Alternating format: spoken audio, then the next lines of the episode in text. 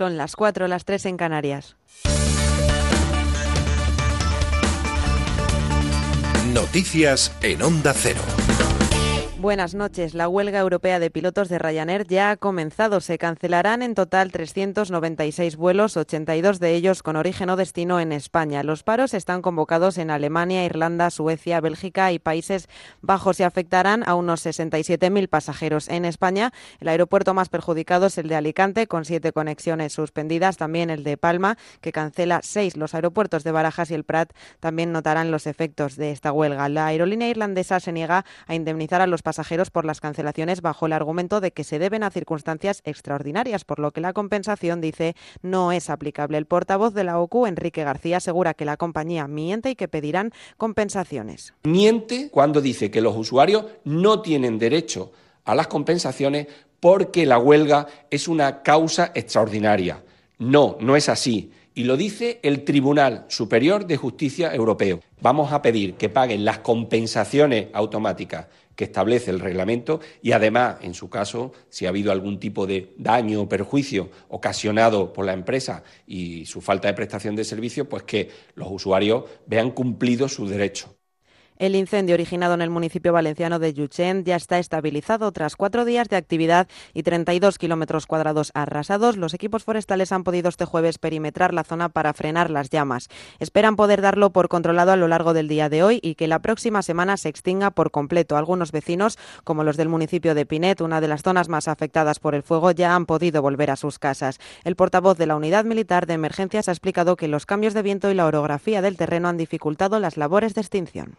Los dos principales problemas que se han tenido es eh, esos vientos, como digo, erráticos con direcciones constantemente cambiantes y de una intensidad fuerte en determinados momentos del día y, esa orografía porque hacía inaccesible al poder llegar a donde estaban los, eh, los focos de, fuego, poder llegar con personal humano. La intensidad de los trabajos continúan, todo evoluciona favorablemente y, y bueno, lo que esperamos es poco a poco pues ir acabando con esos pequeños focos que quedan todavía activos.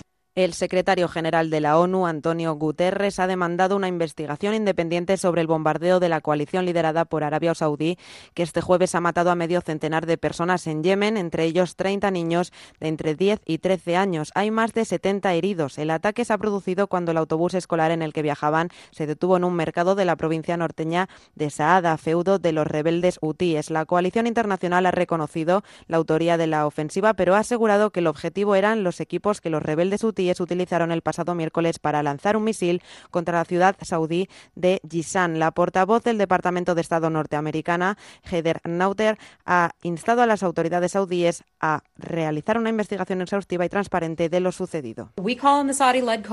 Hacemos un llamamiento a la coalición liderada por Arabia Saudí para que lleve a cabo una investigación exhaustiva y transparente.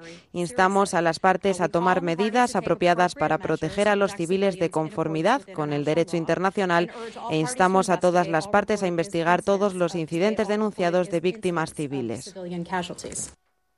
Un nuevo seísmo ha vuelto a sacudir a la isla indonesia de Lombok, que es el tercero en menos de un mes. Esta vez la sacudida de 5,9 grados ha causado dos muertos y 24 heridos. La isla todavía se recuperaba del terremoto sufrido el pasado domingo, que dejó al menos 300 muertos, aunque existe aún cierta confusión sobre el número total de fallecidos, que se espera que siga aumentando. La Agencia Nacional de Gestión de Desastres cifra en 1.467 personas las que han tenido que ser hospitalizadas y en 156.000 los desplazados. Las autoridades del país han asegurado que el gobierno trabaja lo más rápido posible para prestar ayuda a sus habitantes.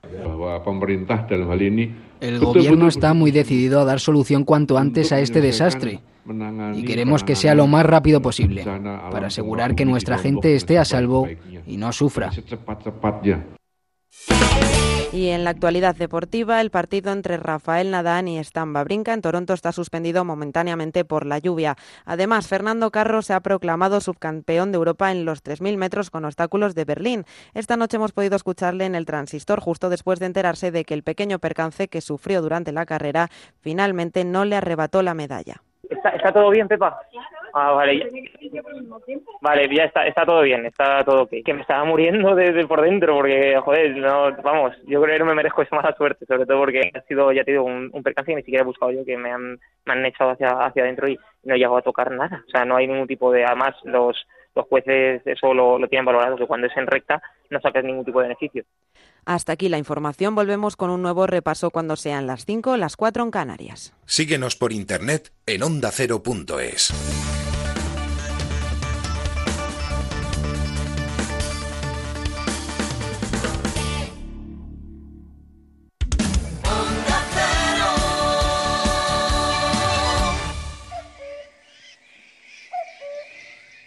Música, libros, entrevistas, viajes, ocio.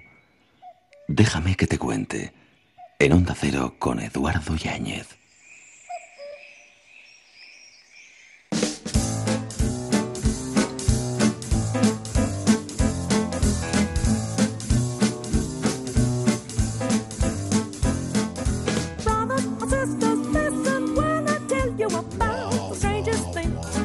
Un actor hace de todo para hacerse famoso y luego, cuando lo consigue, se pone un par de gafas oscuras para evitar ser reconocido. Marcello Mastroianni. ¿Y por qué quiero ser famosa? Porque desde que me he dado cuenta que hoy en día se puede ser famoso sin ser nadie, pues yo que no soy nadie también quiero ser famosa.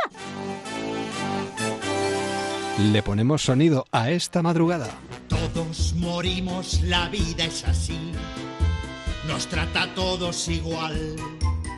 Pero hay quien no vive la vida y pierde la partida mucho antes del final. Si es que a veces nos consumimos en vida. Carpe diem, hay que vivir y disfrutar el momento. Eso es lo que, bueno, al menos eh, intenta Jordi Milán, que es nuestro próximo invitado al que le damos las buenas noches. Jordi, buenas, noches. Buenas noches. Un placer poder tenerte con nosotros aquí en los micrófonos de Onda Cero. E-, ese es el leitmotiv, ¿no? Vivir el momento, vivir el instante. El dejarse estar de tonterías y vivir hoy. Eh, a ver, no es una cosa que realmente cuesta de, practicar, pero que realmente, y que todos pensamos que es así, pero después no sé qué pasa, que a la hora del, de la verdad nos complicamos la vida. Es verdad. Bueno, Jordi Milán, más que director de La Cubana, él además le gusta que subrayemos esto, que más que actor o director es teatrero que es una palabra que a ti te gusta especialmente. Sí, me gusta, me gusta, no lo has leído, pero me gusta. Sí, porque me gusta, porque realmente no tengo, no sé si tengo vocación de director, ni de, tengo vocación de eso de teatro. Lo, del, lo de director fue pues un accidente, que me encontré ahí en el medio haciendo eso, de director, lo de actor sí porque me gustaba desde pequeño y el teatro porque es una cosa que he descubierto, ¿no? que me gusta todo lo que tiene que ver con el teatro, lo de detrás, lo de delante, lo de los lados. y fíjate, me dices, eso lo habrás leído por ahí, pues eh, continuaba diciendo, eres artesano de escenas cotidianas y te comparan con el Antonio López del teatro. Uy, madre mía, no, eso, esto ya es, no, no, esto ya es una, eso es una exageración. es, una referencia cariñosa. Sí, sí, por descontado, pero no, que no. No, me gusta realmente el teatro y me gusta, nos gusta, vaya, porque esto es la cubana, nos gusta el teatro, ese teatro cotidiano que todos hacemos en nuestra vida y que pasen a perdido como teatro, ¿no? Ese teatro que hacemos en la familia, en, los trabajos, eh, eh, los políticos en su trabajo, bueno, en su trabajo por descontado, en el metro, en los mercados, eh, en todas partes, en las fiestas, en socialmente, imagínate el anterior espectáculo nos mm, iba de bodas, o sea, dábamos la vuelta a una, a una, boda haciendo ver el gran teatro, la gran función de teatro que es una boda, que no nos damos cuenta que es una boda, pero realmente lo es, ¿no? Porque hacemos siempre las mismas cosas.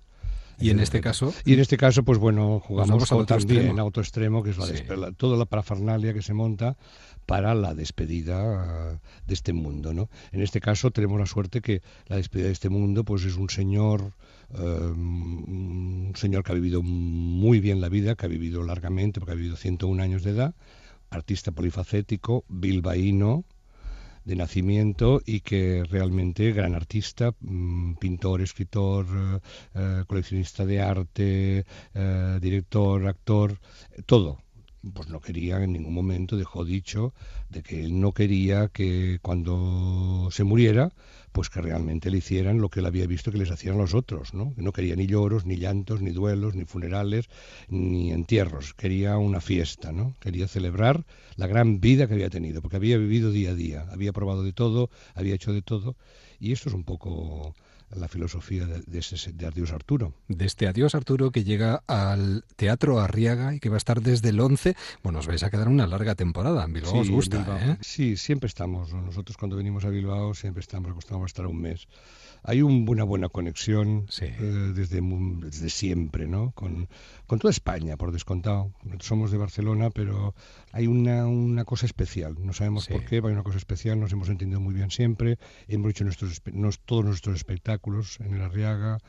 Eh, desde nuestras épocas que hacíamos teatro en la calle, después en teatro cerrado, en fin, que hay un, y la gente capta, no sé, nos entendemos muy bien con ellos y ellos se entienden muy bien con nosotros. Por eso Arturo es de Bilbao, este Arturo eh, Bueno, esto es, esto es un añadido, una casualidad. Vamos, que en Valencia era valenciano. Eh, bueno, bueno, bueno, vamos a dejarlo. es de Bilbao. Vale, es de Bilbao. Es de, Aquí ahora estamos, estamos en Bilbao, es de Bilbao. muy bien. Por cierto, esto me recuerda, Monpou, ¿eh? me recuerda al compositor Frederic Monpou. Bueno, todo, sí, todo, hay mezclas de todo, este ah, señor. este señor, su padre, era médico, imagínate. Ah. Era médico de cabecera. Y este, el, Arturo nació en el año 1917 aquí en Bilbao. Y eh, porque su padre era médico, era médico de cabecera y lo, destinaron aquí a Bilbao. Y aquí ah. vivió durante, por bastantes años. Bueno, una infancia. aquí vivió hasta los 11 años porque en el 29 pues lo trasladaron a su padre a Valencia.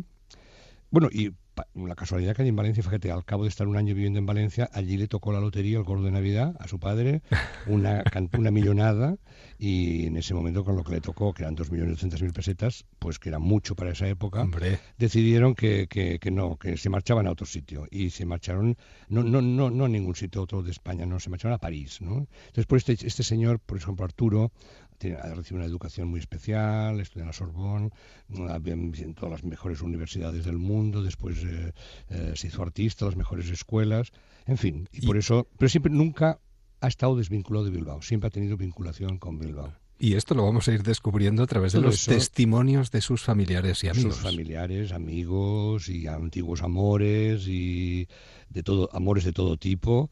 Y bueno, y aparte de todo eso, pues bueno, también vemos un poco. Este, no, no, este señor no ha tenido familia. Sí. Eh, pero sí que ha tenido un loro. Un loro, sí, un loro. Su amigo, compañero su, compañero, compañero, un loro, que vivió, ha vivido 40 años con él, porque tú sabes que los loros viven 100 años, ¿no? Sí. Y entonces, pues, ha vivido 40 años. Y, lo cuentan todo. Todo, todo. El, loro también cuenta, claro. Me lo imagino. El tiene mucho que hablar y explicar. ¿no?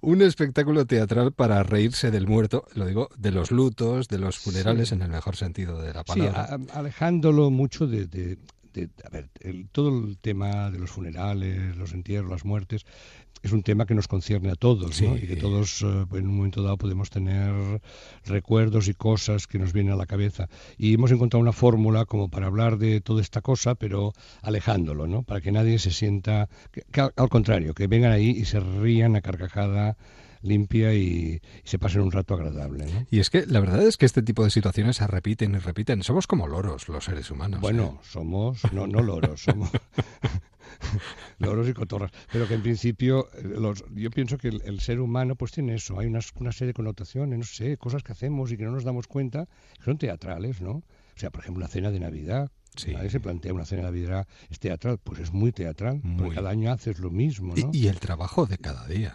el trabajo de cada día, los parabienes, los saludos, los santos, las felicitaciones, los cumpleaños. Todo el mundo eh, actúa de alguna manera. Hombre, claro. En su vida diaria. y en un entierro lo que choca más es que siempre utilizamos para expresar sentimientos, que es una cosa muy importante, utilizamos frases hechas. Sí. dices, a ver, ¿esto qué quiere decir? Pero yo lo digo. O sea, no, no, no pega ni con mi tiempo, ni con nada, para que hace un año, es una cosa de, del año de Mari Castaña. Y, y sales de, y sales, Sí, sales y dices, pues mira, te acompaño en el sentimiento. Claro.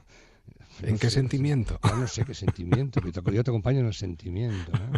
Tengo entendido que eh, habrá tres actores que alternarán, yo no sé si alguno de ellos, incluso en este caso, como estáis en la Arriaga, hablará en euskera, como en, Valencia hablaron en valenciano. Bueno, bueno, ya estás, ya estás, estás desde aquí. Ah.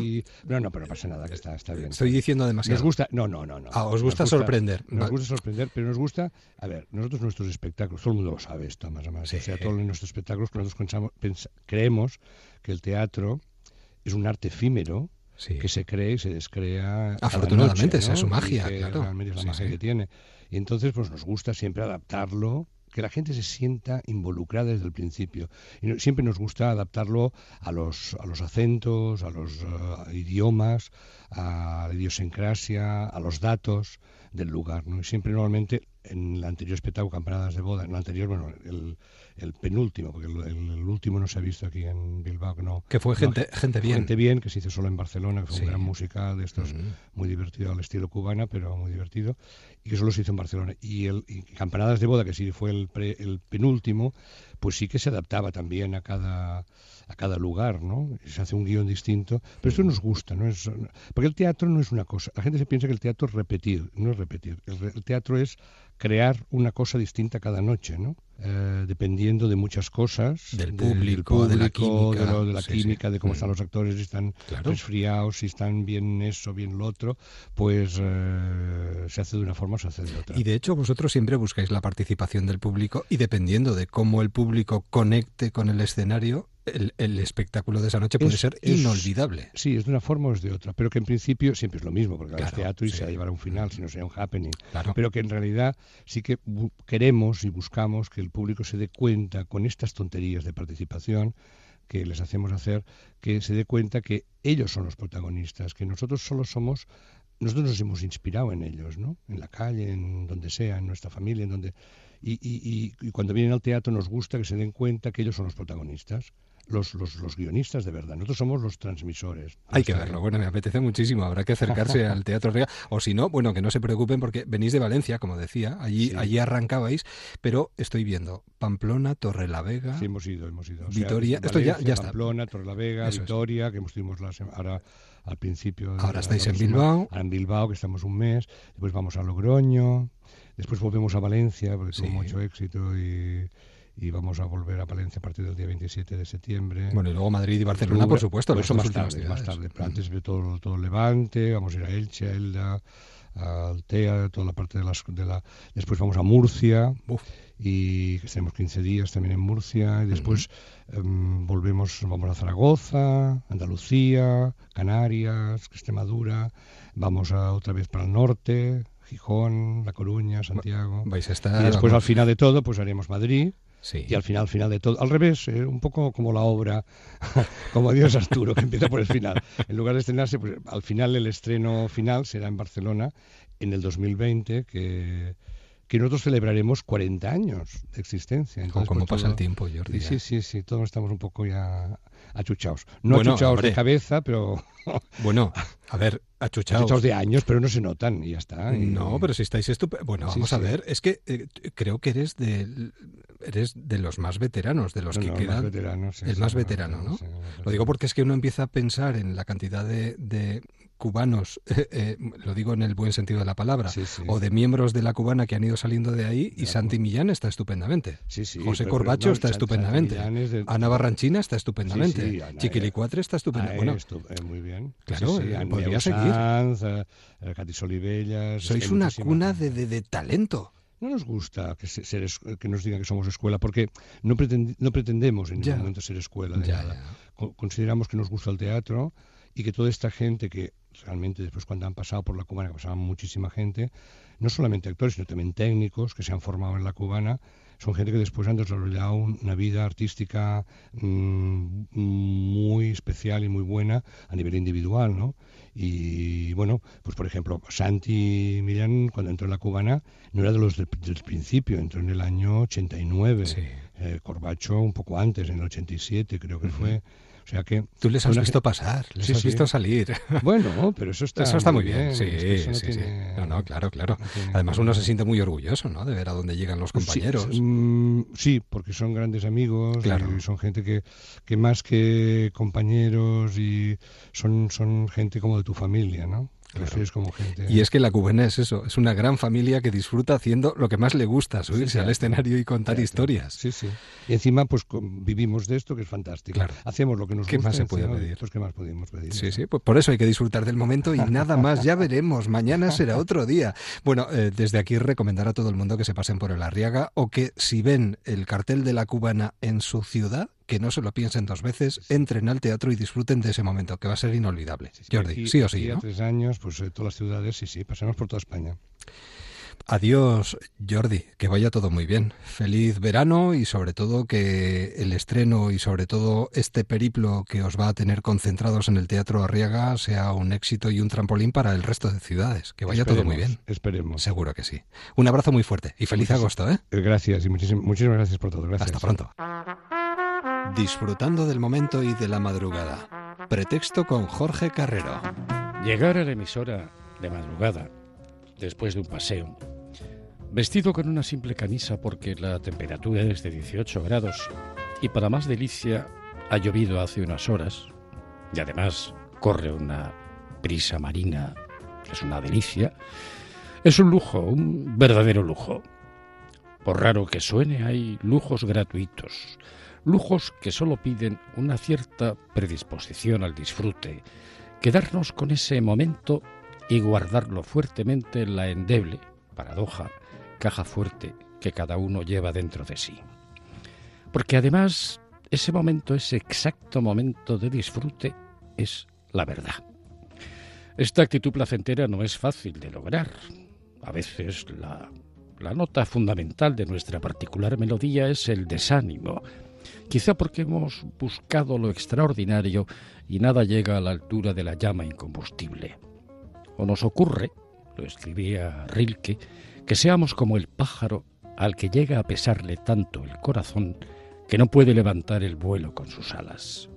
En fin, es verdad que la madurez nos provoca un admirable desapego ante determinados asuntos que antes nos parecían esenciales y ahora los vemos como simples contingencias.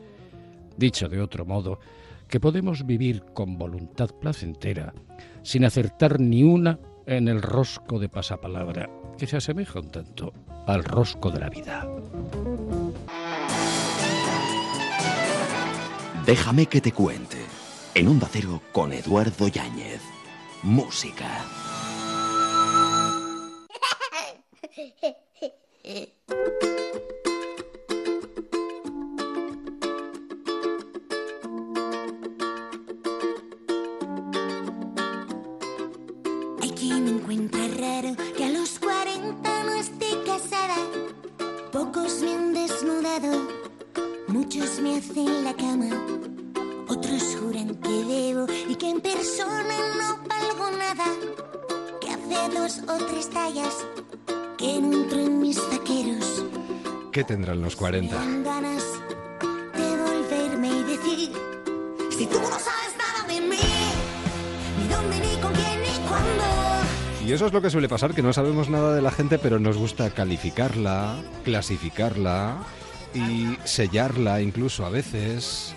Amaya Montero, ¿qué tal? ¿Cómo estás? Pues muy bien. Bienvenida. de estar contigo, muy bien, aquí en la tierra. y encima eh, con este trabajo bajo el brazo. Pues sí, la verdad que muy, muy contentas como venir con el niño recién nacido. y tanto, ¿sonaba de fondo? sí, sí, es mi sobrino. Ah, mira. Es mi sobrino, sí, sí. Ah, pues está Quería muy que en algún punto estuviera él. Claro, para arrancar. Y porque como es una canción con, que tiene muchísima ironía, sí. ¿eh? Pues eh, me, me, gustó la idea de, comenzarla con una risa, ¿no? Porque al final yo creo que de esto, al final el sentido del humor nos debería, nos tiene, es, lo que lo único que nos puede en un momento dado salvar. Deberíamos ir con él a todas partes. Pues sí, pues sí. Y si no con, con la hermana eh, inteligente del sentido del humor que es la ironía. Entonces, como tiene mucha ironía, me gustó poner la risa y por supuesto mi sobrino que lo adoro. ¿Qué tienen los 40? Pues una libertad, ¿no? Yo creo que a los 40 ya empiezas a darle importancia a las cosas que realmente la tienen y a quitársela a las que no la tenían tanto, ¿no? Y entonces ya sabe uno lo suficiente. Creo que es una gran edad, ¿eh? Yo pasé la crisis esta a los 40. ¿Sí? ¿La pasaste? Sí, yo la pasé, yo la pasé. O sea, puedo decir que... Pero tú tienes 41, Sí, pero bueno, yo empecé ya a los 68 finales. Ah, vale, vale. Digo porque tú... Sí. Eh, no, pero como me... Y luego ya es cumplirlos y te sientes de otra manera, ¿eh? Hmm, te dan más igual las cosas. Vas perdiendo peso, ¿no? Vas, vaciando la bolsa. Vas vaciando mochila. De tonterías, sí. Y luego, bueno, te quedas con lo importante, claro. siempre, claro. Y yo creo que cuando somos capaces de llevar la mochila vacía y sentirnos bien con nosotros mismos... Sí. Eso es lo más... Algo hemos avanzado. Ah, hombre, y tanto, eso es ese es el mayor avance. Bueno, 20 años. 20 años ya. Que se dice, son más de 20. Son más de 20, son como ya 22. o sea, unas cosas y otras 22. Aquí en Eguías empezamos, empecé yo hace 22 años con, con mis chicos de la oreja y Además que me trae tantos recuerdos, todo. Y, y, hace 22 años de eso, sí, sí. ¿Y cómo, ¿Y cómo lo ves? Ahora con esa perspectiva? Pues con mucho cariño, con mucho cariño, sí. Nostalgia positiva, a ver si me entiendes. No, con... hombre, sí. Me otro decía Ringo Starr una frase de los de los Beatles, le preguntaron y dijo Ringo Starr, dice, los Beatles sobre todo, o sea, por encima de todo fuimos grandes amigos. Sí. Y es un poco lo que pasa con la oreja, ¿no? Sobre todo, sobre, todo fuimos, fuimos y somos también, me refiero, pero que, que ese, ese era un poquito el origen de todo, ¿no? Y entonces tengo recuerdos pues preciosos. Venía por el Paseo de Francia, fíjate, hemos pasado y he dicho, aquí nos hicimos la portada del viaje de Copperpot. Oh, así es Imagínate, digo, sí, ¿lo Viste, el Paseo de Francia? O sea, que todo así. Ay, Dios mío, madre mía. Y uno además va, eh, como la de Fénix, eh, resurgiendo de sus cenizas poco a poco. Pues sí, hombre, claro, eso siempre. Porque siempre nos caemos, ¿no? Es condición humana caerse, pero por supuesto también levantarse.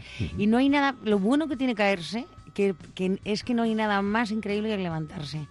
Más, más bonito el día que despliegas las alas otra vez y dices a volar. De lo que aprendemos es de nuestros errores, más que de nuestros aciertos. Hombre, es que es de lo que se aprende. Yo tengo una canción que se llama Me equivoqué en el disco, que es toda una retaíla de... es como el Quijote de errores.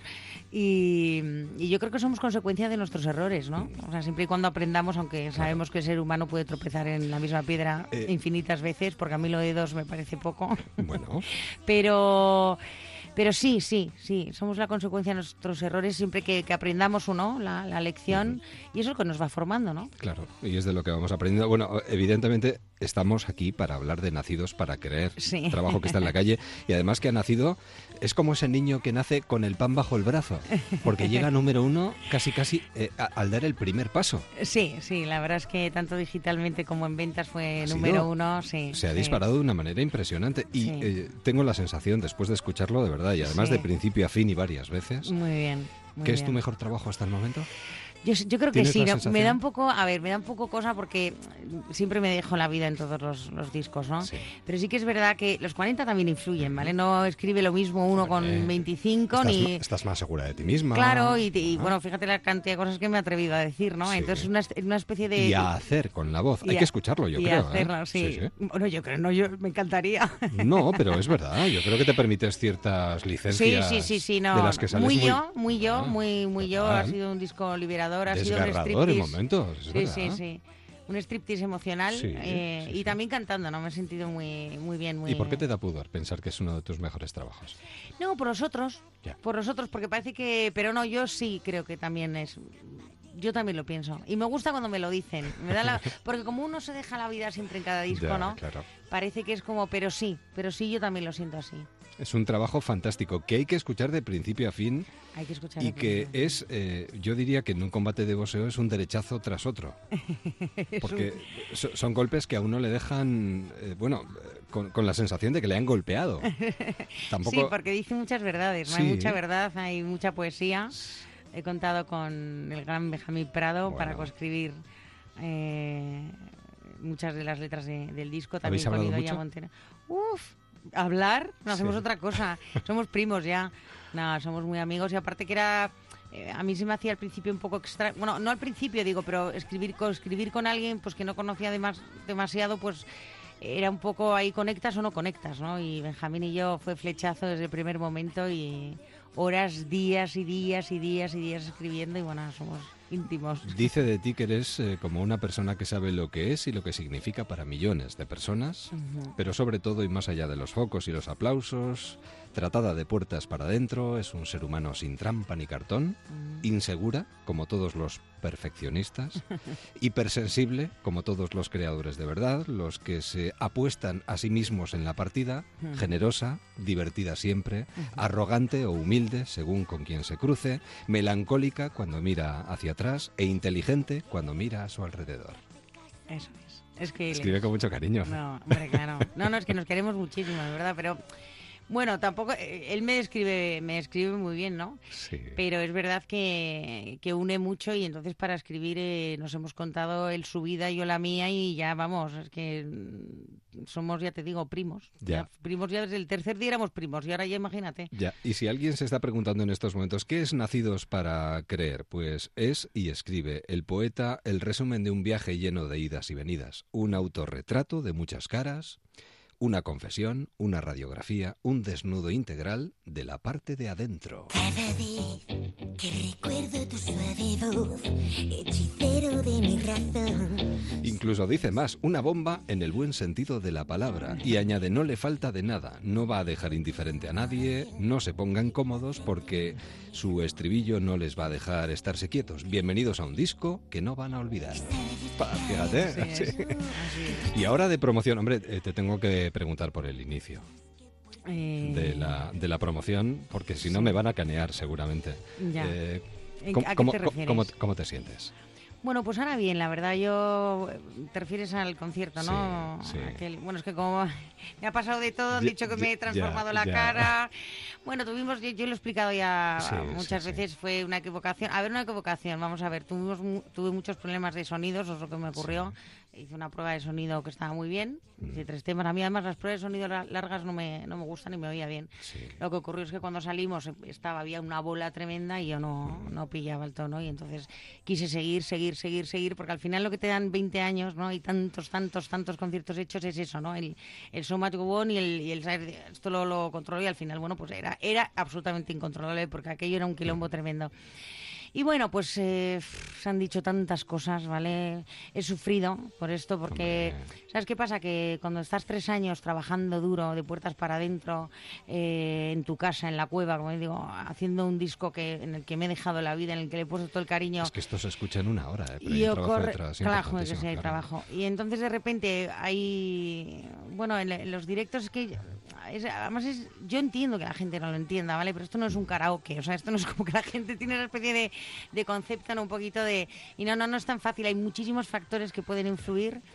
Y, y en este caso fue, fue eso. eh, ya me he disculpado con las personas que se pudieran sentir tal, pero también yo creo que uno mm, hay que pedir perdón cuando uno hace las cosas por las malas.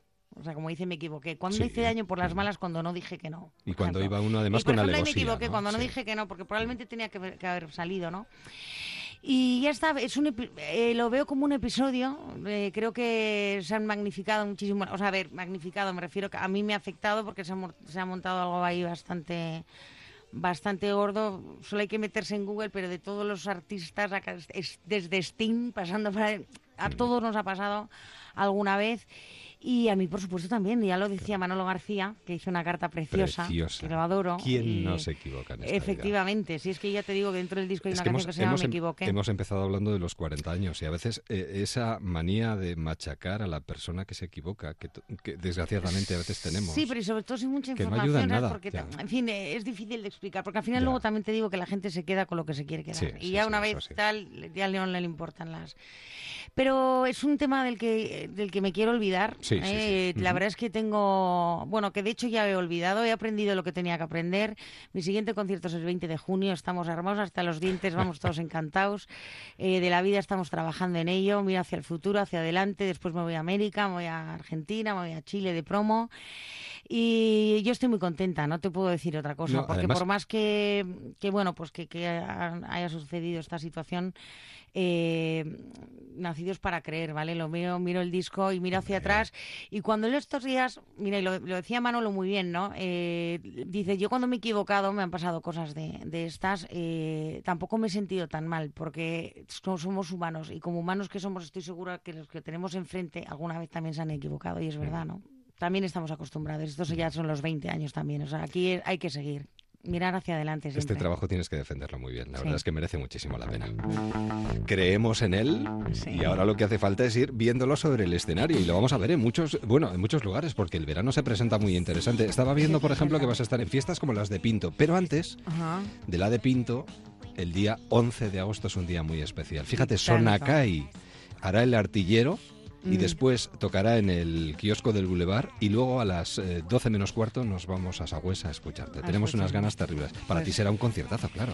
Para mí tengo unas ganas, muchas Oh. ganas, muchas ganas, porque es que tocar eh, en casa es algo muy emocionante, además en Semana Grande, ¿sabes? Como Eh. todo ahí... Y bueno, pues muy con, ganas de que llegue el día, la verdad, con muchas ganas. Y con ganas de disfrutar el verano y de mover todo este disco por todas partes. Sí, sí, sí. Este año es lo que toca. Este año hay pocas vacaciones, pero bueno, es lo que toca y, cuanto más, mejor. Hombre, por cierto, Benjamín Prado escribe como Los Ángeles. Y mm. este trabajo, aparte de escucharlo, hay que leerlo, ¿eh? porque tiene dobles lecturas. Es que de verdad, sinceramente, es un libro musicado. Sí, sí. Te lo digo en serio. Sí, sí, sí, sí, sí. sí no, no, hay, hay letras increíbles, hay letras increíbles. Y además con la dificultad, ¿no? De, que yo primero hago las melodías y luego le, ponemos la letra.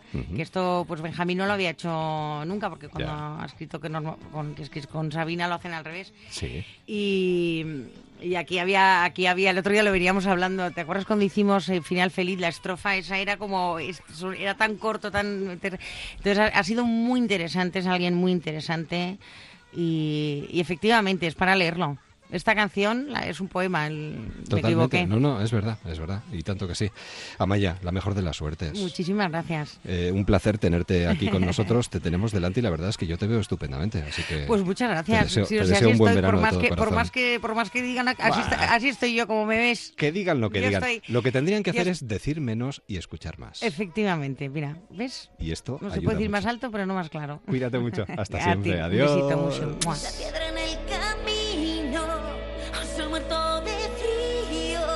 Solemos evitar las decisiones por miedo a cometer un error y en realidad la incapacidad para tomar decisiones es uno de los mayores errores que podemos cometer en nuestra vida. De norte a sur, de la mano de la buena música. Deja, deja que te cuente cómo mola Onda Cero. Deja, deja que te cuente cómo mola Onda Cero.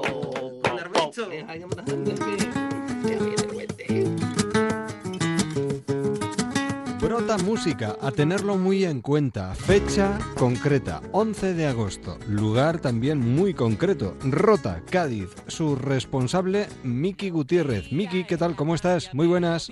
Hola, encantado de estar con vosotros. Todo preparado ya, imagino, ¿no? Ya estamos con la, con la cuenta atrás y con muchas ganas de, de que empiece el Brota Música. Oye, brotan los festivales, pero cada cual mejor. Menudo cartelón.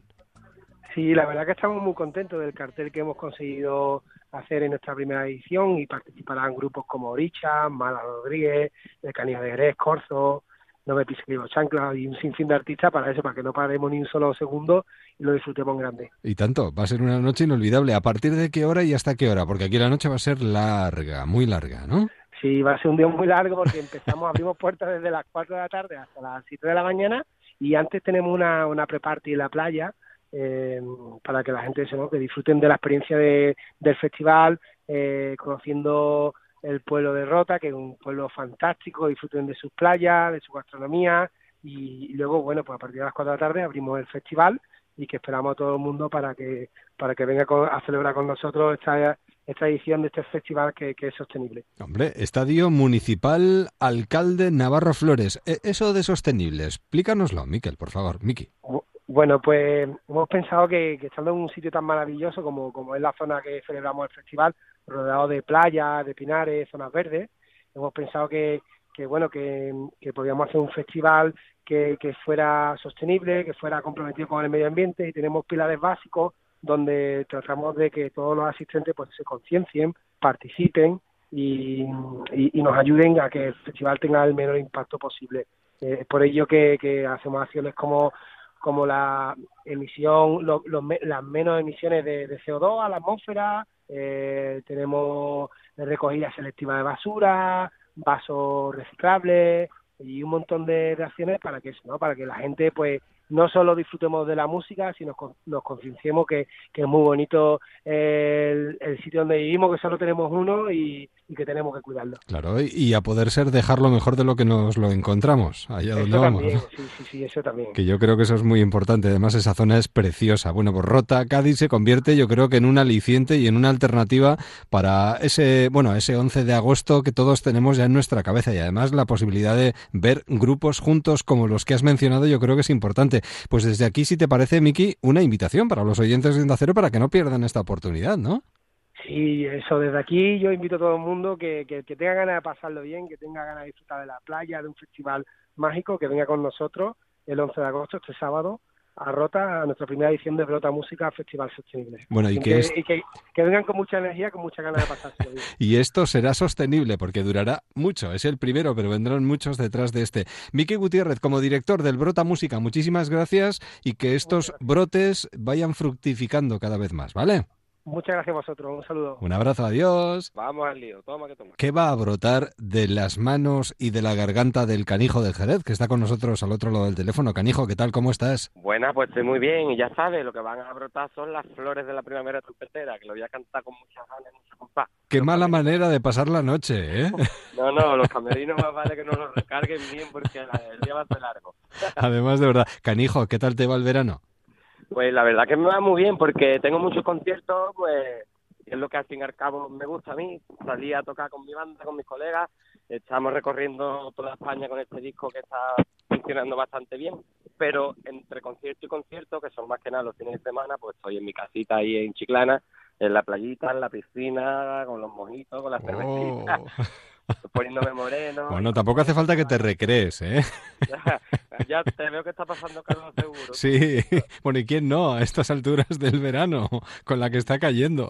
Madre mía. no la que está cayendo, compadre, vamos. Bueno, pero yo creo que un buen plan para una noche de estas de verano es acercarse a un festival como este Brota Música que nace además con, bueno, con un cartel impresionante y desde aquí, por supuesto, animar a todo el mundo, desearte la mejor de las suertes y, y bueno, que no se lo piensen, que se acerquen directamente hasta hasta, Rota, hasta Cádiz para veros. Claro, hombre, que se acerquen aquí porque está todo muy bien conectado, las carreteras, si hace falta poner un aeropuerto se pone, ¿sabes lo que te digo, no? Para que no falte nadie aquí al Brota Música, que van a brotar las flores y el buen rollo y la buena música. Además, de verdad, pues canijo, que vaya todo muy bien. Muchísimas gracias por contárnoslo y por compartir un par de minutitos con nosotros y feliz verano también para ti, ¿eh? Pues muchas gracias, feliz verano, ya sabes, compadre, ponte bajo el aire aunque sea. Pues no te, cuenta, cuenta con ello, de, ahí no me quita nadie. un abrazo, hasta pronto. adiós, adiós.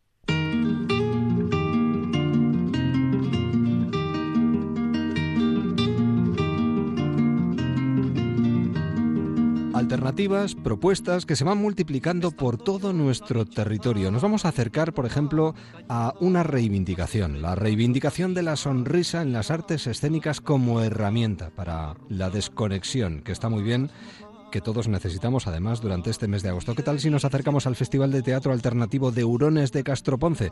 Tenemos a Alex Rodríguez al otro lado del teléfono. Alex, buenas noches. Hola, muy buenas noches. Eres el director de este festival que bueno, está cargado de alternativas para estos días y lo que queremos precisamente es recordar a nuestros oyentes que pueden ver si se pasan, por ejemplo, por el Festival de Hurones de Castroponce estos días. Cuéntanos.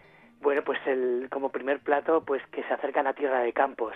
Estamos en la provincia de Valladolid, eh, ámbito de Castilla y León, y esto es unas puestas de sol impresionantes. Y si luego se recogen al teatro en Neurones de Castroponce, pues lo rematan tan lindamente. Porque en lo que yo me gusta hacer, trabajar en lo que es las extensiones y la comarcalización. Extender el festival desde Neurones de Castroponce hasta Mediarrosa y Comayor, Gatiedra. Tenemos dos mujeres Flor y Elena Mostombena, que están dentro de la residencia creativa Yesca, que es una residencia creativa para, fundamentalmente apoyada para visibilizar y fortalecer eh, procesos creativos desde la mujer de género femenino o no género, ¿no? Y están pintándonos el muro del teatro, ¿no? Y después del mural, de, la pintura mural de Elena Mostombena y Flor, vendrá Matavile Teatro, que nos abrirá el festival en Neurones de Castroponce, con circo de pulgas, ¿no? Con ese lenguaje físico eh, con una, una imaginería muy concreta y muy, muy especial, ¿no? que siempre me resulta a mí más hábil de teatro. ¿Cuál sería, de alguna manera, la esencia de este festival para los que se vayan a acercar a él? La esencia es desde dónde se hace. Hurones de Gastroponce es una población de 105 personas censadas y tiene un teatro con 200 localidades. Tenemos más localidades que habitantes y, y no nos quedan entradas, cuando hacemos el festival no nos quedan entradas, las agotamos todas, ¿no? Quizás puede ser un poco un guillo muy bonito, ¿no? Esto. El caso es que mm, esa es la diferencia. ¿Dónde se hace?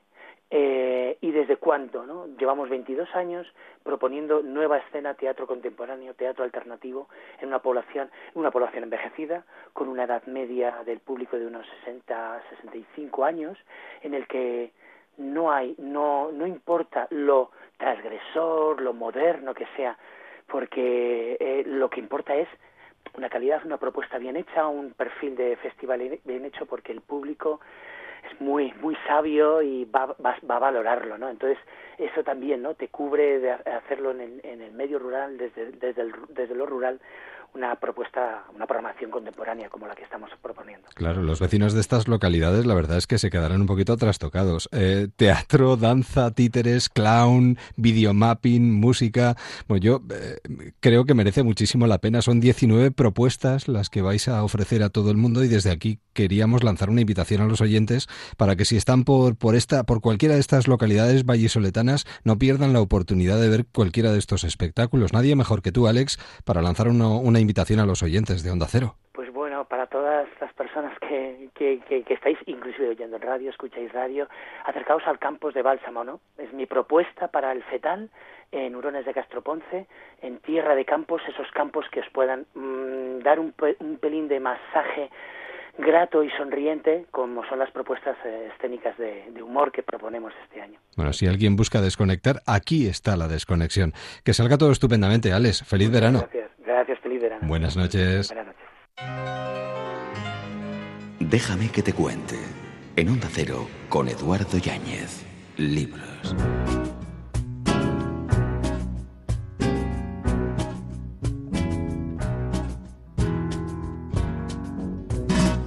Si vas a la vendimia, mi niña sola, volverás con la saya de cualquier forma y a pocos meses le rondarán el talle sandías verdes y a pocos meses le rondarán el talle sandías verdes. Nos adentramos en el mundo de la literatura y además de qué manera lo hacemos. Tenemos con nosotros a Martí Gironel, que acaba de narrar la historia de un hombre apasionante que para, para muchos eh, está más ligado al mundo vitivinícola que al mundo eh, que, que vamos a, a, comentar a partir de ahora, al mundo del arte o al mundo del espectáculo o al mundo de Hollywood. Martí Gironel, ¿qué tal? ¿Cómo estás? ¿Qué tal? Pues encantado de hablarte de este hombre que como tú bien cuentas es verdad, muchas referencias son a partir de su vino. Claro. Yo digo Jean León y alguien dirá, hombre, el vino, aquel vino. Madre sí, sí. mía. Bueno, es que esta es precisamente el, el modo, la manera como yo conocí a, a este hombre o que detrás de este vino y detrás de esta marca había una historia uh, que se tenía que contar, ¿no? porque nos invitaron a distintos escritores a hablar de las adaptaciones literarias uh, unos días antes de San Jordi, allí en Barcelona, y nos, nos invitaron a unos vinos Jean León. Y, nos contaron que detrás de esta marca había una historia que realmente se podía adaptar a cualquier formato, fuera el cine, fuera el teatro, una novela o un cómic, ¿no? Y cuando te empiezan a contar que un tal Ceferino Carrión, uh, santanderino de origen, uh, se va a Barcelona y de allí decide huir de esta España gris y asfixiante para buscar sus propios sueños y hacerse un hueco y, un, nombre en el mundo del Hollywood de los años dorados de los años 50, uh, dices, oye, oye, a ver, uh, ¿cómo, ¿cómo me lo has contado esto? Sí, sí, y es, y es, que además coincidió con Frank Sinatra, con James Dean, abrió un restaurante íntimo de Marilyn Monroe, de John Fitzgerald Kennedy, de Ronald Reagan, dices, bueno, uh, ¿esto es realidad o me estás contando un chiste? Y no, no, cuando ves que es cierto, pues evidentemente um, la curiosidad no, no, te pica, ¿no? Se sí. dispara, se dispara, claro, normal. 1941 ese incendio de Santander que destruyó la casa de la familia uh -huh. marca un viaje a Barcelona que después se convierte en un periplo a Francia y de Francia al final y después de muchos intentos se embarca hacia Estados Unidos. Pero él pensaba que iba a otro lugar. Creo sí. que eh, pensaba llegar a Guatemala. Sí, porque eh, como tú bien dices, ellos eh, son mm, Ceferino Carrión y dos amigos se van de Barcelona porque no soportan esta situación económica, social, el familiar también, porque ha perdido la figura del padre y el hermano y para él son dos referentes importantes y convertirse en el hombre de la familia, digamos que no se ve, digamos, en, en, en esta, en esta tesitura, ¿no? Y por eso se van, se van y intentan hasta siete veces em, montarse en un, en un barco para las Américas. Y en principio ellos creen que van a, Guatemala, pero esta última vez, que es la octava vez, que ya te marca también un poco el carácter del personaje, no se conforman con tres, cuatro, cinco veces, sino hasta ocho veces. Persistentes, persistentes. Pues mm, deciden dividirse y va cada uno ah, por, su, por su lado. Y él tiene la suerte de embarcarse eh, en, un, en un transatlántico que va a Nueva York sin que él lo, supiera. Pero no solo esto, sino que además consigue toparse con un personaje ah, que al cabo de los años, según me contó su hermana, mm, hubiera tenido muchas ganas de volver al puerto de Aleabre para ver si lo encontraba y darle las gracias por el gesto que tuvo de, primero, no delatarle como polizón y segundo, no lanzarlo por la borda como hacían como con cualquier que se encontraban, sino que además le da cuatro nociones de inglés, le da un, puñado de dólares y una maletita para que pueda salir por su propio pie con el resto del pasaje cuando llegan a Nueva York. ¿no? Por lo tanto, sí, golpes de suerte, evidentemente, pero también tenacidad y firmeza. ¿no? Una vida fascinante. Eh, llegó a Estados Unidos sin saber inglés. Exacto. Eh, ¿Te ha ayudado mucho a elaborar este trabajo el, el acercarte ¿no? a los obituarios americanos, que son una fuente de referencias inagotables? pues sí, eh, nuestros compañeros periodistas americanos, algunos de ellos tienen la habilidad de, cuando hacen el obituario de algunas de estas personas tan uh, conocidas y, y, influyentes en el, uh, digamos, en, en, en, nuestro imaginario popular, pues lo trufan de detalles que cuesta de encontrar en otros sitios, ¿no? sí. incluso en sus biografías que he contrastado, ¿no? Pero es verdad que cuando te sumerges en las hemerotecas de estos periódicos de los años 50, 60, Los Angeles Times sobre todo, que era por donde frecuentaba Jean León y, y estas estrellas, uh, pues puedes encontrar mucha documentación y mucha información muy valuosa uh, para, para, ese tipo de novela que yo quería uh, para compartir con el, con el lector, ¿no? Más que nada porque estamos hablando de referentes, de mitos. Sí, sí, claro. Que, ídolos que prácticamente todos, um, y son transgeneracionales, ¿no? Porque hay gente de 20 años que escucha a Frank Sinatra como cualquier de los um, que tenga 70 o 80 años. Pero me refiero que mucha gente cree que conoce a esta gente y lo que se va a encontrar es a través, a través de los ojos de Jean León con otro perfil, con otra persona que incluso les va a sorprender. ¿no? Hombre, porque tú humanizas mucho a estos personajes. Ahí pero está, ahora, ahí está. Antes de llegar a ello, Ramón León, ciudadano puertorriqueño. Sí, esta es una de las partes más oscuras de, su, una de, una de las que tiene uh, Jean León. Uh, digamos que la transición de Ceferino Carrión a Jean León pasa por este ciudadano puertorriqueño que se llamaba Justo Ramón León y que él me refiero a Jean León, sí. nunca desveló de qué manera, cuál fue el modo como él llegó a tener la ciudadanía norteamericana a través de, uh, de este hombre. ¿no? Este hombre que al que acabó agradeciéndoselo, Exacto. según parece en algún momento de su vida. Aquí está. Uh, esta, es, uh, esta escena a la cual tú estás haciendo referencia es una de las que, digamos, está más ficcionada porque, como digo, él siempre tuvo mucho reparo en contar cómo um, uh, sucedió uh, que él llegó a tener esta, esta identidad. Luego, uh, hablando con su hijo, que por cierto vive en Tailandia, me dijo, una vez papá desapareció durante todo un fin de semana y se fue a Puerto Rico y nunca nos dijo qué es lo que fue a hacer allí, con quién estuvo y por qué pero nosotros uh, creemos que fue para visitar y agradecer a Justo Ramón León aquel gesto. Y a partir de aquí es cuando sale el escritor, sale el autor, pilla este hilo uh, y le da, digamos, su justicia poética en la novela como va a poder leer el lector. ¿no? Bueno, socio de James Dean, por cierto, tenía Nora para, para un lunes para firmar los papeles y desgraciadamente Exacto. James Dean no Muy llegó a esa firma. Sí, sí, uh, esto viene de la amistad que se labraron, que se forjaron los dos just, justo um, precisamente también por un golpe de suerte, sí. cuando él entra a trabajar de camarero en el Villa Capri, regentado por Frank Sinatra, uh -huh. y justo al lado de, de, este restaurante está la escuela de interpretación Mrs. Snyder, donde, entre otros, está un tal Jimmy Dean. Y con él entablan una amistad porque, en, en cierta manera, um, comparten una serie de, de, referentes, ¿no? Los dos vienen de sitios bastante huraños, ¿no? Él viene de Indiana, él viene de España, uh, ha perdido su referencia materna, él la paterna, los dos tienen tienen sueños porque no olvidemos que Jean León o Cefrino Carrión eh, quería ser actor. Lo que pasa es que cuando llega allí ve que no tiene ni, la, ni planta, ni madera, ni nada y lo que hace rápidamente es eh, un cambio de, de, chip, eh, hace un clic y lo que se acaba es convirtiendo en el director de la vida cotidiana de estas estrellas. ¿no? Y con, con James Dean planean, entre sus sueños, hacer este restaurante, que es una especie de homenaje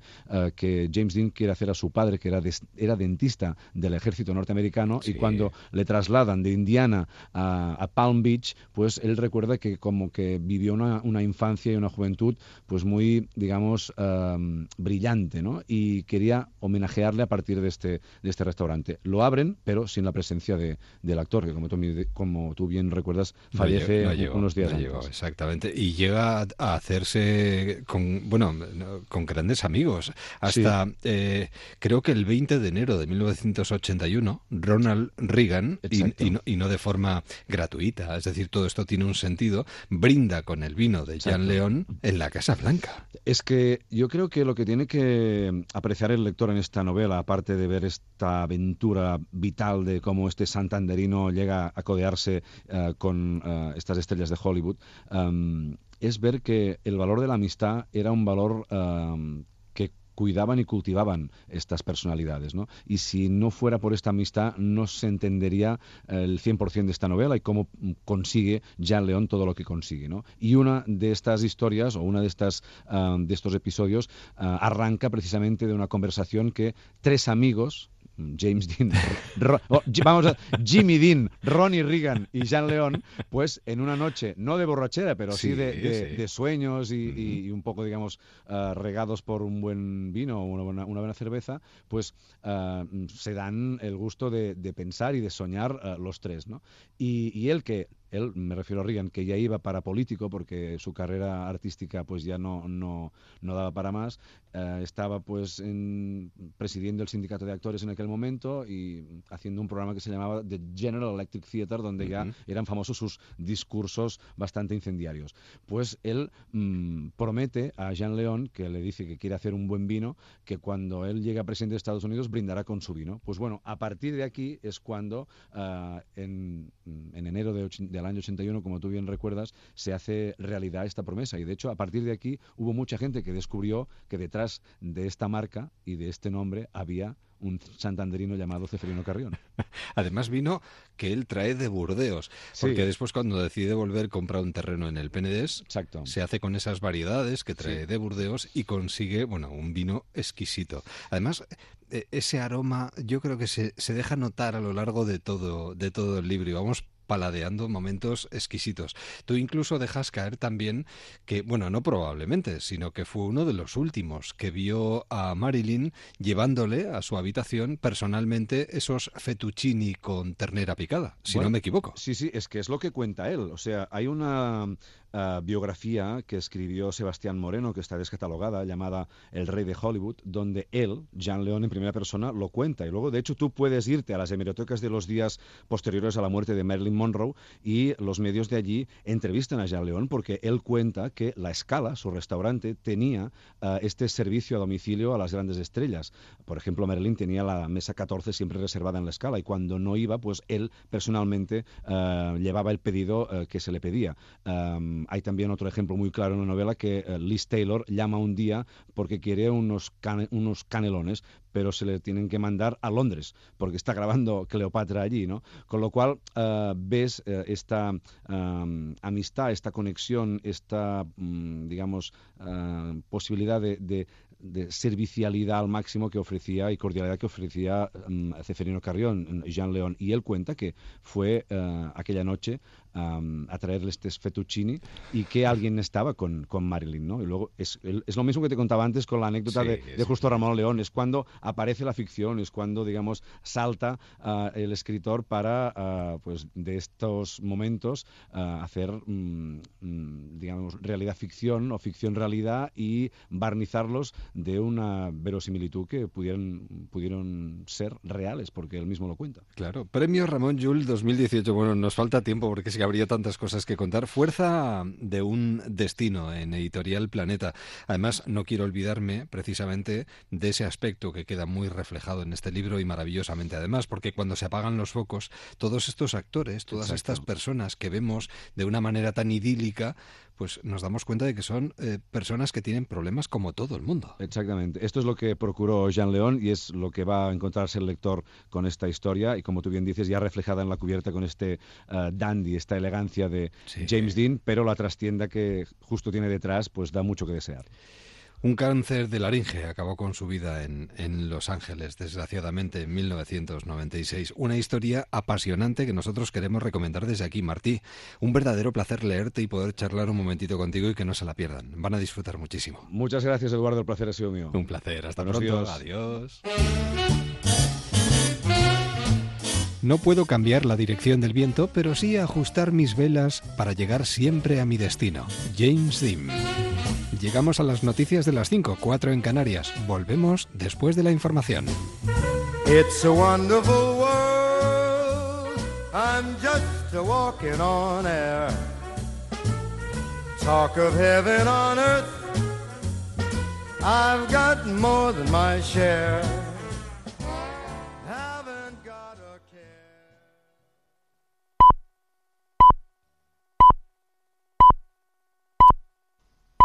Son las 5, las 4 en Canarias. Noticias en Onda Cero. Buenas noches. El patriarca del clan de los Charlines, Manuel Charlín, y uno de sus hijos, detenidos el martes en Galicia en una macrooperación contra el narcotráfico, pasan hoy a disposición judicial. La investigación que ha desembocado en la desarticulación de esta organización, compuesta por más de 25 personas, todas ellas dedicadas a la introducción de cocaína en las costas gallegas, se remonta hace un año, cuando la policía tuvo conocimiento de su actividad. El histórico capo gallego Manuel Charlín, de 85 años, y su hijo Melchor, de 57, pasan este viernes a disposición judicial junto a otros 18 detenidos. Charlín está en libertad desde el año 2010, después de haber cumplido diversas condenas por tráfico de drogas. Había sido procesado en el marco de la operación NECO. La huelga europea de pilotos de Ryanair ya ha comenzado. Se cancelan en total 396 vuelos, 82 de ellos con origen o destino en España. Los paros están convocados en Alemania, Irlanda, Suecia, Bélgica y los Países Bajos. Afectarán a unos 67.000 pasajeros. En España, el aeropuerto más perjudicado es el de Alicante, con siete conexiones suspendidas también el de Palma, que cancela seis, y los aeropuertos de Barajas y el Prat también notarán los efectos de la huelga. La aerolínea irlandesa se niega a indemnizar a los pasajeros por las cancelaciones bajo el argumento de que se deben a circunstancias excepcionales, por lo que la compensación, dice, no es aplicable. El portavoz de la OCU, Enrique García, asegura que la compañía miente y que pedirán las compensaciones. Miente cuando dice que los usuarios no tienen derecho a las compensaciones porque la huelga es una causa extraordinaria. No, no es así. Y lo dice el Tribunal Superior de Justicia Europeo. Vamos a pedir que paguen las compensaciones automáticas que establece el reglamento y además, en su caso, si ha habido algún tipo de daño o perjuicio ocasionado por la empresa y su falta de prestación de servicio, pues que los usuarios vean cumplido su derecho. En el exterior, fuentes palestinas han informado que el movimiento islamista Hamas y el ejército israelí habrían acordado esta noche una tregua para poner fin a la escalada de violencia en la franja de Gaza. Ya por la mañana, Hamas se mostró dispuesto a cesar el lanzamiento de proyectiles. Israel detenía también el fuego aéreo. Sin embargo, las, hostilidades se han reanudado por la tarde con el lanzamiento de un misil de largo alcance que ha impactado cerca de la ciudad israelí de Beersheba.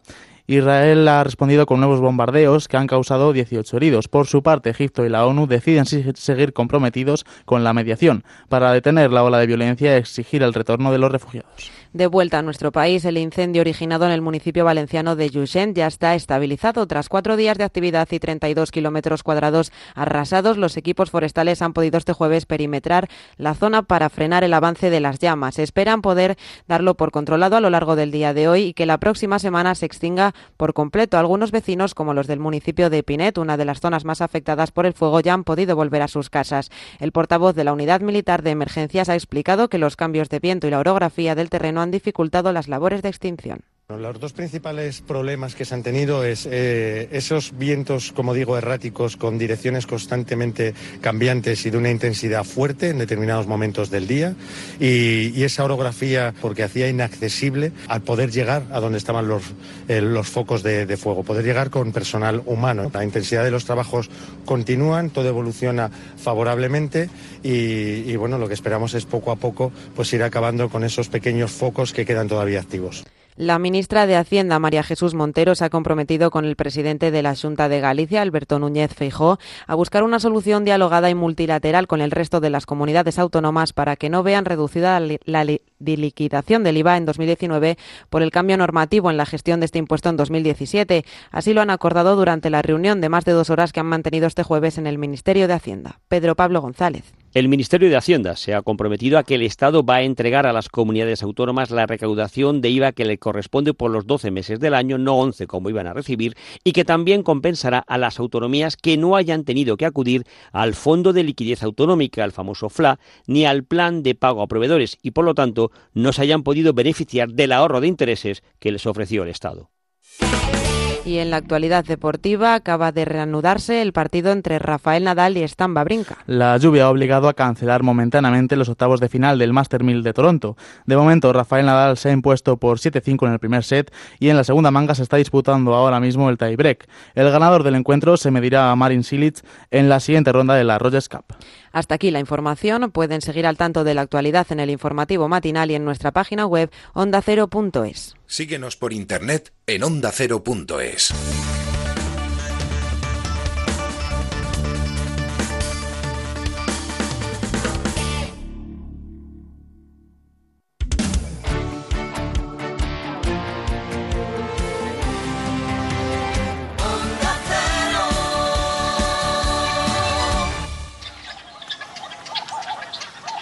Déjame que te cuente. En un Cero, con Eduardo Yáñez. Viajes. Dejamos atrás las noticias de las 5, 4 en Canarias, por delante media hora de viaje. ¿Nos acompañas? Cuelgo en paredes todos mis pensamientos. Muchos vamos a viajar durante este verano. Seguro que vamos a viajar a los lugares más recónditos y yo no sé si a nuestro próximo invitado le parecerá bien y subrayaría la siguiente frase, pero se suele decir muy a menudo cuando uno se plantea un viaje. Allá donde fueres, haz lo que vieres. Jordi Soler, ¿qué tal? ¿Cómo estás? Muy bien. Bienvenido a los micrófonos de Onda Cero. Muchas gracias. ¿Subrayas esta frase? Eh, subrayo esa frase, claro. Yo creo que hay que hay que comportarse como se comporta el entorno. De otra manera siempre serás un elemento disonante, lo cual no está bien cuando se va de viaje, ¿no? Claro, lo digo sobre todo porque a tu familia, por ejemplo, eh, o, tu familia en su momento se tuvo que plantear esta situación. Es decir, uno puede viajar en un momento determinado a la selva, por ejemplo, y pensar que con los conocimientos que lleva consigo, la selva se amolda a uno. Y sin embargo, al final uno acaba comprendiendo que uno se tiene que amoldar al lugar al que acude. Efectivamente, esa es la historia de mi familia que era una, familia de Barcelona que tuvo que irse después de la guerra civil porque perdió la guerra y ah, recalaron en, en, la selva mexicana, ah, de manera que para un barcelonés burgués tratar de sobrevivir en aquella selva era complicado. Tenían que echar todo el tiempo mano de los usos rudimentarios de aquel sitio para poder sobrevivir. De ahí usos rudimentarios de la selva, nuevo trabajo de Jordi Soler, y nos animas a reflexionar sobre estas cuestiones metiéndonos en doce historias distintas pero muy bien enlazadas, con una atmósfera por momentos pesada, por momentos húmeda. Eh, huele este libro, tiene ese aroma selvático. Bueno, pues gracias por hacerlo notar es una es uno de los elementos importantes del libro. Todo, todo está construido para que se sienta esa asfixia que produce aquella selva que al ser muy exuberante tiene también una contraparte de violencia y de muerte muy importante que está reflejada en el libro, ¿no? A veces los olores del libro tienen que ver con la putrefacción de las cosas. Al ser ah, una selva tropical todo se descompone muy rápidamente, la gente vive pocos años, toda la materia va a toda velocidad rumbo a la descomposición. Y en estos 12 cuadros me puse a escribirlos con el estándar de velocidad con el que se descompone todo en aquella, en aquella selva, ¿no? Hay, un bueno, calificativo, eh, un apelativo que podríamos utilizar en este caso, que es el de rudimentario, que es lo que nos podemos encontrar precisamente y que nos hace reflexionar sobre eh, esa diferencia que establece la ciudad mm, pues enfrentada a, un lugar tan inhóspito como este. Sí, hay, bueno, esto me sirve también para, para este libro, para entrar a esta conversación muy animada que hay en el siglo XXI sobre las bondades de la naturaleza. ¿no? En, esta época ah, parece que si te pones a caminar por el medio del bosque sales del otro lado vivificado y con nuevos inputs, ¿no? Con un gran reset en la cabeza. Cuidado con y eso. todo, claro, todo se ve, todo se ve con una gran ingenuidad. Este libro plantea la otra parte de la naturaleza, que es su parte salvaje que existe y está ahí todo el tiempo, y aunque la madre naturaleza nos ama, a veces también nos quiere aniquilar, ¿no? Es, es parte del sistema para tener, para poder vivir con esa exuberancia, como pasaba en esta selva, pues tenía también que haber un gran monto de, de muerte, ¿no? Esa exuberancia tiene su contraparte oscura instantáneas, eh, de alguna manera familiares. Bueno, para ti, por supuesto, como no, familiares, además volviendo a recuperar algo que yo creo que te hace disfrutar y de esa manera es más fácil hacerle disfrutar al lector también, encontrándonos pues instantáneas de una mujer lanzadora de cuchillos, de indígenas recelando de los forasteros que llegan, eh, todo con una intensidad eh, que aflora en esos sentimientos que disfrutan con el color, con los sabores, da la sensación de que has disfrutado mucho, porque da gusto leerte. Jordi, es verdad. Oye, pues muchas gracias. Estoy ya un poco sonrojado. No. Bueno, eh, yo exploré este territorio en dos novelas anteriores, una es Los Rojos de Ultramar y otra La Última Hora del Último Día, y después de un periplo por otros territorios, he regresado a, este que es donde me siento más ah, cómodo, no solamente cómodo, sino, bueno, los escritores vivimos, yo Personalmente vivo encerrado en mi gabinete durante dos o tres años produciendo un libro como este y paso a lo mejor 12 horas al día en este tema, lo cual es ya vivir un poco en esa selva, ¿no? De pronto creo que esa selva que ya no existe ah, y a la que ya no puedo volver porque no, no existe ya físicamente, pues mi forma de volver es a través de estos libros, quizá por eso hay esa pasión en las páginas, ¿no? Qué importante es el recuerdo y qué importante es la memoria, ¿verdad, Jordi? Muy importante, yo creo que... A veces yo creo que lo infravaloramos. Yo diría que sí. En, en mi caso, la memoria siempre ha sido uno de los músculos de mi literatura, pero creo que también a nivel colectivo ah, menospreciamos bastante la memoria. Yo creo que una sociedad que no recuerda su pasado con todo detalle, no puede diseñar un futuro decente. En este caso, Jordi Soler nos traslada a una selva muy concreta, pero en estos usos rudimentarios de la selva, nosotros también reflexionamos sobre eh, la selva en la que vivimos, es decir, la sociedad en la que estamos. Eh, Jordi, yo lo recuerdo tras vivir en México, en Irlanda como diplomático y en Canadá, eh, además de en España, vuelve a, este paraíso, a, Veracruz, y de alguna manera nos hace reflexionar también, Jordi, sobre lo reduccionistas que somos a veces. Con el territorio me refiero. ¿eh? Sí, eh, efectivamente. Bueno, somos fundamentalmente reduccionistas, ¿no? No nos cabría tanta información en la cabeza si no lo fuéramos, pero es verdad que hay que hacer un esfuerzo por mirar con un poco más de horizonte. Ah, hablabas ahora de la violencia, que es muy importante. Toda la violencia que hay en este libro, que es mucha, sí. es parte del sistema de la selva. Es así como como la selva vive, ¿no? Se alimenta de otra, de, otra materia viva para poder hacer una materia tan, tan viva como es aquella biomasa selvática. Y esta violencia yo la considero ah, parte de la naturaleza, como lo decía, que no tiene nada que ver con la violencia que vivimos en las ciudades. En España no demasiada, porque es un país, ah, cuando menos eso dicen las estadísticas, tremendamente pacífico.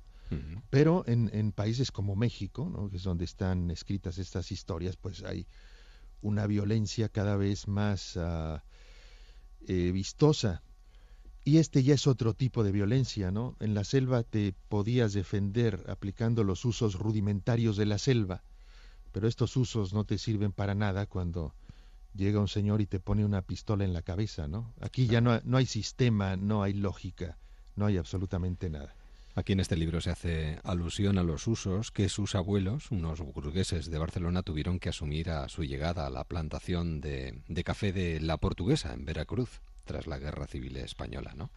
Y además nos cuenta cómo una familia española intenta salir adelante en ese ambiente hostil, continuamente asediada por bandidos, guerrilleros, políticos corruptos o incluso los propios habitantes de la zona que sienten a los de la finca como invasores de su literatura. Y esto tiene muchas connotaciones, es decir, enlaza directamente con el día a día de muchas partes del mundo en estos momentos también.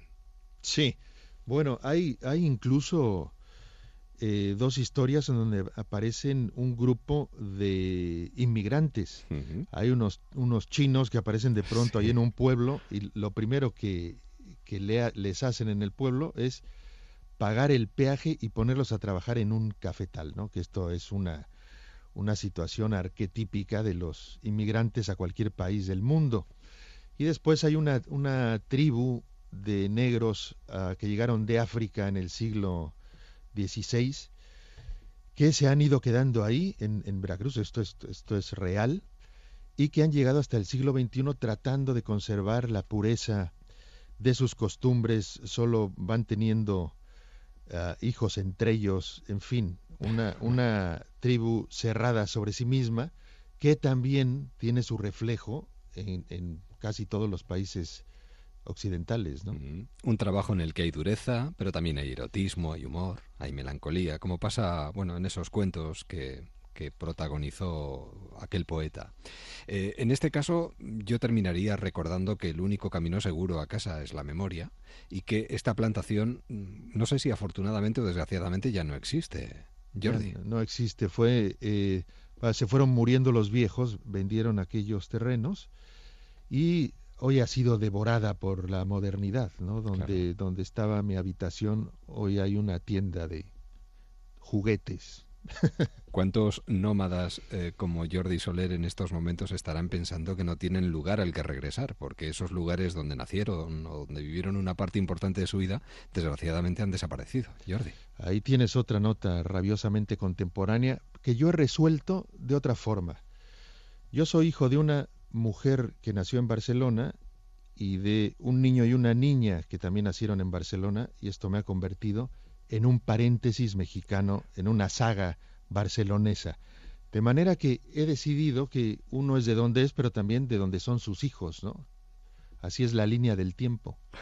Usos, así lo explica él y lo dice de forma maravillosa y así lo escribe también en estos eh, doce, 12, yo diría que cuentos, 12 historias eh, distintas de una vida que enlaza directamente con la vida que todos vivimos hoy en día. Usos rudimentarios de la selva de Jordi Soler. Jordi, un verdadero placer. Muchísimas gracias. Al contrario, muchas gracias. Buen verano. Hasta pronto. Igualmente.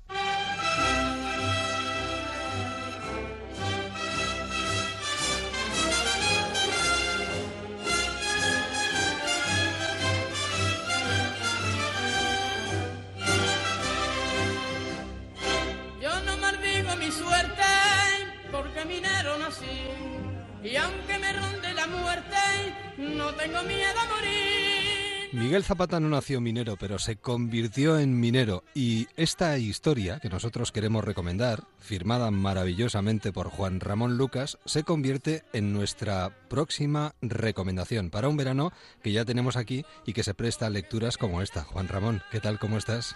Hola, ¿qué tal, Edu? Encantado pues. de poder charlar un ratito contigo. Igualmente, igualmente. Fíjate que hacía mucho tiempo que no mm, escuchaba esta versión, esta canción de Antonio Molina. Sí. Y cuando la escucho me, me doy cuenta que esta, es una versión tan tan edulcorada de la realidad del minero, eh, eh, pero eh, Hombre, es un, es un clasicón, es un clásico. y es gratísimo escucharla y te lo agradezco. ¿no? Pero estaba pensando eso cuando lo escuchaba. que muchos temas realmente no se acercan lo suficiente a la realidad. Es que, claro, después de leer tu libro, sí queda la sensación de que Molina en este caso nos habla de otra historia, que no tiene nada que ver con, con lo que le pasó o con la vida de, Miguel Zapata. La vida de un empresario minero que se convirtió en minero, pero no lo era. No, él, él no, no picaba mina. Él eh, llega a la Sierra Minera, mm, pone una venta y empieza a, a, mm, averiguar, a investigar, a conocer, a charlar y entonces entra en el negocio desde abajo, pero nunca bajó a la mina a picar o a trabajar más que a, a controlar, ¿no? Él sí se recorría la sierra y sí, y sí bajaba la mina, pero muy pocas veces y a, a controlar. Al final terminó eh, controlando todo el proceso desde la búsqueda eh, y explotación primera del mineral, la cesión luego a partidarios a los que alquilaba la mina un porcentaje determinado, eh, después el transporte del mineral, la fundición, la elaboración y el transporte en barco también a sus lugares de destino. ¿no? Controlaba todo el proceso y llegó a ser tan fuerte su, eh, su imperio que gran parte de la obra pública que se hizo a finales del siglo XIX y principios del XX se hizo con maquinaria procedente de sus, de sus fábricas, en particular la de la maquinista de Levante en, en la Unión. Una novela además que eh, nos recuerda que se celebra este año precisamente una- el centenario de su muerte, ¿no? De este- el centenario de este su muerte. Y tiene que ver con el título de la novela y con el paso del tiempo y la medida en que el paso del tiempo amortigua o no o acaba o no con la maldición. Eh, sí, él muere eh, el 16 de julio de 1918, el día del Carmen de ese año de 1918. ¿Cómo te encuentras con él realmente? Es decir, ¿cuál fue ese momento en el que dijiste, "Mm, tengo que escribir la historia de Miguel Zapata? Bueno, eh, lo, primero es una percepción de que es un personaje literario. Y como tenía a mi lado a María Dueñas al mismo tiempo que nos estaban hablando de él, le dije, María, tienes aquí el personaje de tu próxima novela. Y María, que es muy buena amiga y es muy amable, eh, dijo, no, yo estoy ahora mismo escribiendo otra que tiene un minero como protagonista, que era La Templanza, su tercera novela, y pues, eh, atrévete tú. Y me atreví, y me atreví con una enorme osadía, pero la verdad es que con muchas ganas, porque me pareció que el personaje, en su circunstancia vital y, y- y personal, que fue muy dura, eh, en su actitud ante las relaciones con los demás, que fue muy cruel, en su capacidad de influencia eh, política y social, que fue mucha, y en algo tan sorprendente como su absoluto olvido, eh, me parecía un personaje de una enorme carga literaria. Entonces me, me- me- me atreví porque tenía muchas ganas de escribir una novela, porque lo había intentado muchas veces y me parecía lamentable todo lo que escribía. Bueno, de hecho esta eh, eh, en gran medida me ha parecido lamentable durante... Juan. Pues, pero no, pero durante el proceso de elaboración yo me sentía muy desanimado. No, la novela yo he, de decirte que creo que está bien y al final sí, lo que tú das a imprenta es lo que tú asumes como propio y, y te has currado mucho, está muy trabajada. Yo la he pero me costó mucho, verdad, ¿eh? Pues te lo agradezco porque yo la he sufrido, la he disfrutado también cuando conseguía contar lo que quería y cómo lo quería, disfrutaba mucho, tanto que me gustaría seguir escribiendo, pero he sufrido mucho también porque tienes mucha inseguridad, cuando tienes un, un respeto tan feroz a la literatura, eh, eh, un amor por los libros, un, un- un deseo además de, de hacer algo de, de cierto interés, de cierto nivel, pues sufres mucho porque no, no- no siempre lo consigues, la mayoría de los días te frustras. ¿no? Hombre, debe de ser muy difícil la toma de decisiones, porque tú, claro, quieres hablarnos de un tipo particularmente duro, de Miguel Zapata, pero de repente decides eh, hacerlo a través de una mujer. Eso es, eh, m- eh, mira, nadie me lo había planteado en esos términos, pero es exactamente así. Lo más difícil ha sido la toma de decisiones, el camino por el que tirar. Yo conozco a Miguel Zapata, me hablan de él hace cinco años aproximadamente, cuatro años y pico. He tardado cuatro años y pico en hacer la novela. He buscado mucha documentación sobre Zapata, sobre aquella época.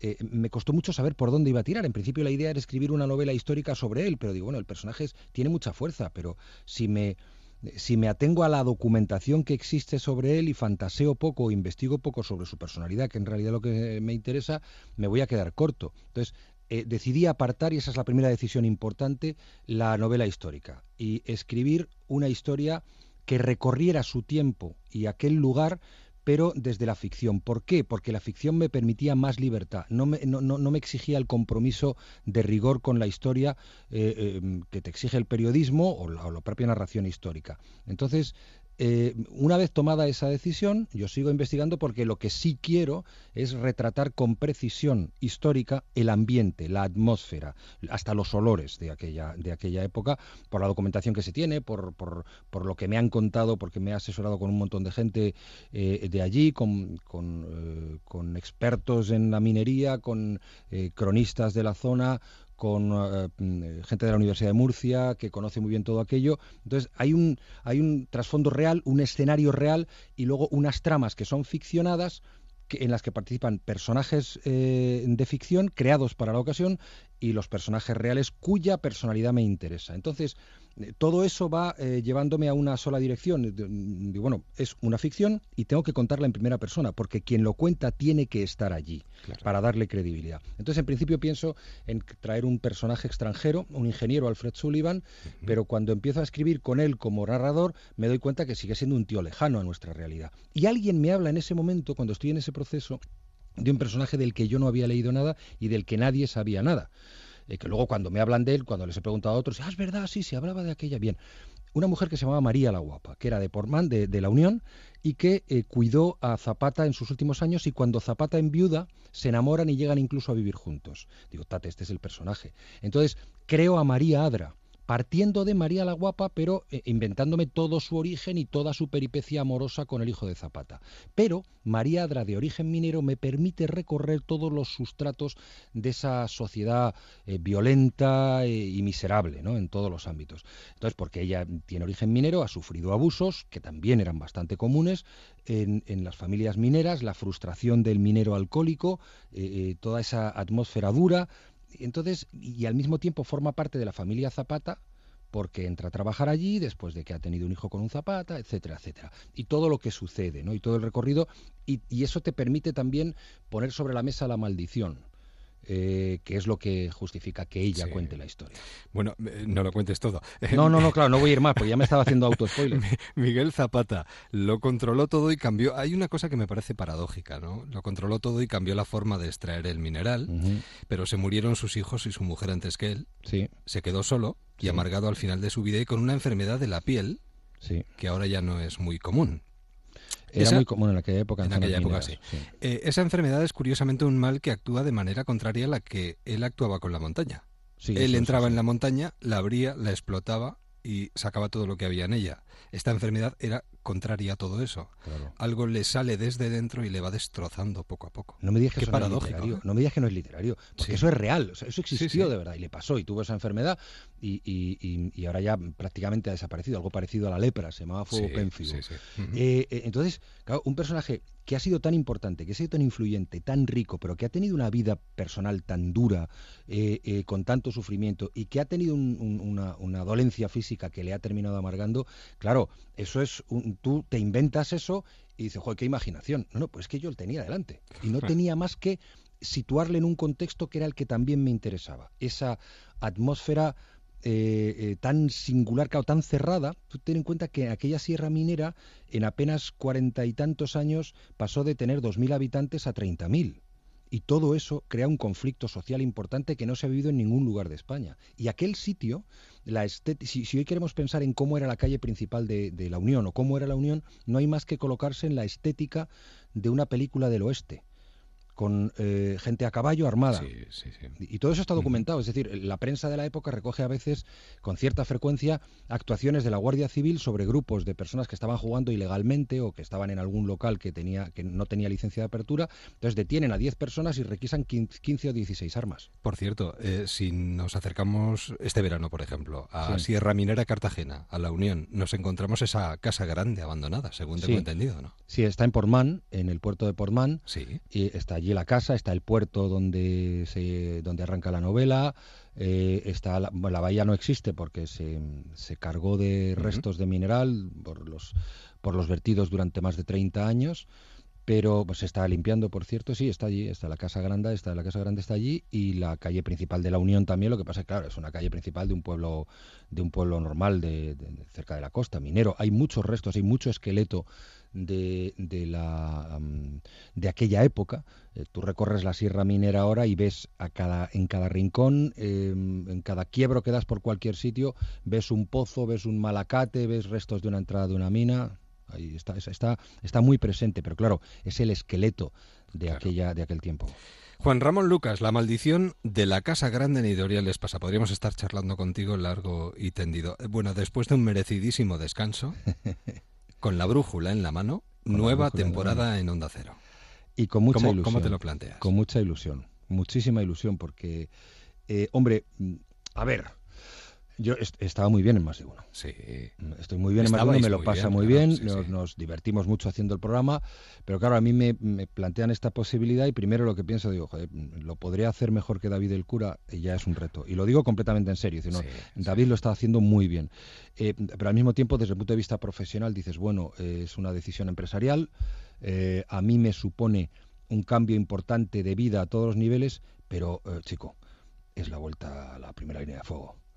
Eh, y uno es lo que es, por mucho que haga muchas otras cosas como escribir o a, a mí me gusta la actualidad, me gusta observar y me gusta contarla y voy a disfrutar mucho porque además hay muchas cosas que contar en este país en este momento. Estoy muy ilusionado. Pues nosotros más. Eh, te seguiremos y no perderemos la brújula, tanto literaria como informativa, durante la nueva temporada que se presenta muy, muy ilusionante para todos. Juan Ramón, muchísimas gracias. Muchísimas gracias, Enhorabuena por la maldición de la Casa Grande y no dejes de escribir, por favor. Buen verano. Un abrazo enorme, Otro, adiós.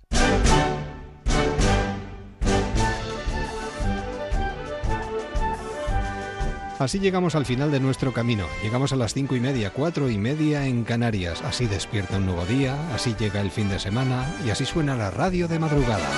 Ay, señor, la que la que liaron con la salida de la masonería y la subversión. La pelota, los toros, la lotería.